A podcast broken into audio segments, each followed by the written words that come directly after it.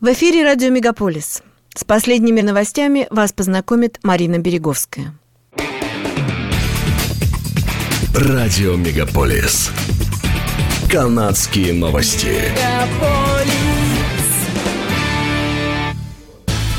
Официальные представители Канады продолжают встречаться с западными союзниками, обсуждая военные действия на Украине понедельник в Лондоне Джастин Трюдо встретился с премьер-министром Великобритании Борисом Джонсоном и премьером Нидерландов Марком Рютте.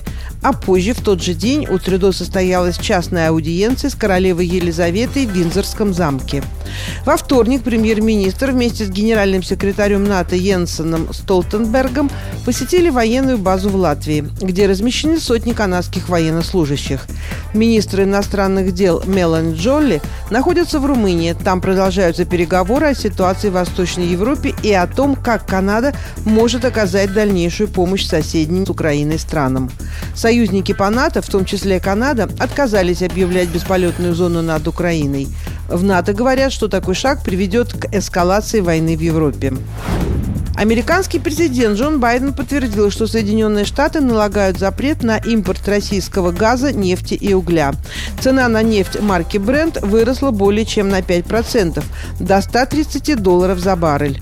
Байден сообщил, что решение запретить импорт российских энергоносителей было принято после подробных консультаций с союзниками. В Канаде цены уже достигли рекордно высокого уровня. Цена на бензин превысила 2 доллара за литр в Британской Колумбии.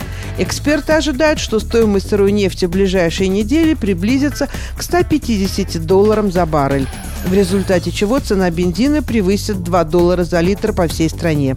Они также полагают, что запланированное повышение с 1 апреля налога на выбросы углерода с 8 до 11 центов за литр тоже может привести к дальнейшему росту цен. Некоторые политики, мэр Брамптона Патрик Браун среди них, призывают федералов отложить до лучших времен введение этого налога. Суд освободил из-под стражи под залог одного из главных организаторов конвоя свободы – Тамару Лич – один из членов семьи внес за Лич залог в размере 20 тысяч долларов. Сама Лич внесла залог в размере 5 тысяч долларов. Лич задержали 17 февраля и обвинили в причинении ущерба. Она провела 18 дней в тюрьме, прежде чем судья вынес решение освободить ее под залог. Изначально судья отказала Лич в освобождении под залог, но ее адвокат добился пересмотра дела. Тамаре Рич запретили пользоваться социальными сетями. Она должна уехать из Оттавы в течение суток и покинуть провинцию Онтарио в течение 72 часов после освобождения. Ей запрещено принимать участие в протестах против коронавирусных ограничений и вакцинации и контактировать с десятью другими организаторами конвоя свободы.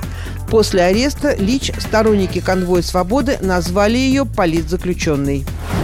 В понедельник в Онтарио сообщили о самом низком количестве заболеваний COVID-19, а также о четырех смертельных случаях. ПЦР-тестирование подтвердило 1074 новых случаев заражения COVID-19, что является самым низким показателем с тех пор, как доступ к тестированию был ограничен 31 декабря прошлого года. Большинство заболевших привиты двумя или тремя компонентами вакцины против коронавируса. В свою очередь, медицинские работники заявили, что ограничение количества сделанных тестов лишь означает, что сейчас не выявляется до 90% всех случаев заражения. С марта 2020 года в провинции было подтверждено свыше 12,5 тысяч смертельных случаев от COVID-19. Общее количество госпитализаций пациентов с коронавирусом остается относительно стабильным. Сейчас в больницах Онтарио находится 779 человек. В воскресенье прививку от коронавируса сделали более 6 тысяч человек. Из них 3523 бустерной дозой. Правительство Онтарио предложило медсестрам поощрительные выплаты в размере 5000 долларов на человека, пишет издание Global News. Министр здравоохранения Онтарио Кристин Эллиот заявила, что медицинский персонал будет иметь решающее значение для поддержки восстановления провинции после пандемии в ближайшие месяцы и годы. Инициатива обойдется правительству 763 миллиона долларов. Медсестры, которые работают полный рабочий день, получат выплаты двумя платежами в общей сложности к 1 сентября. Сумма выплат для медсестер, которые работают неполный рабочий день, будет рассчитываться исходя из отработанных часов. На выплаты будут иметь право медсестры, работающие в больницах, домах престарелых, психиатрических больницах, службах скорой помощи и исправительных учреждений, медсестры, которые ухаживают за пациентами на дому, и те, кто во время пандемии работал с пациентами.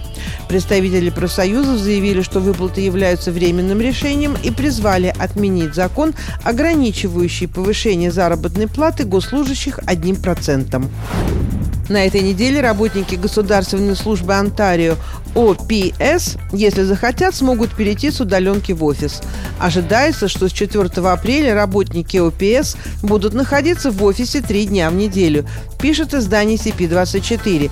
Это коснется 60 тысяч работников министерств правительства Онтарио, а также ряда государственных корпораций.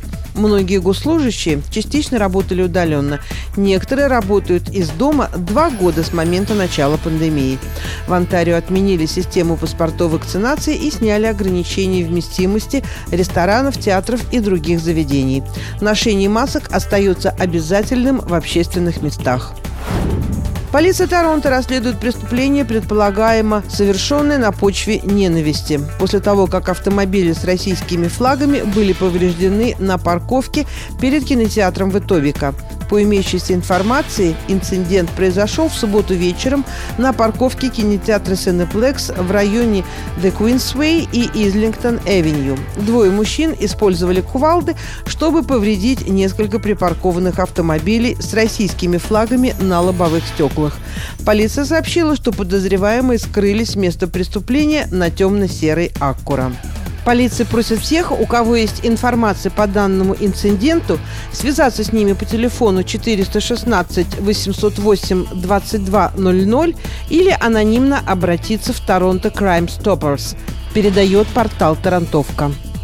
Это были канадские новости на радио Мегаполис Торонто, которые для вас провела Марина Береговская. Не переключайтесь.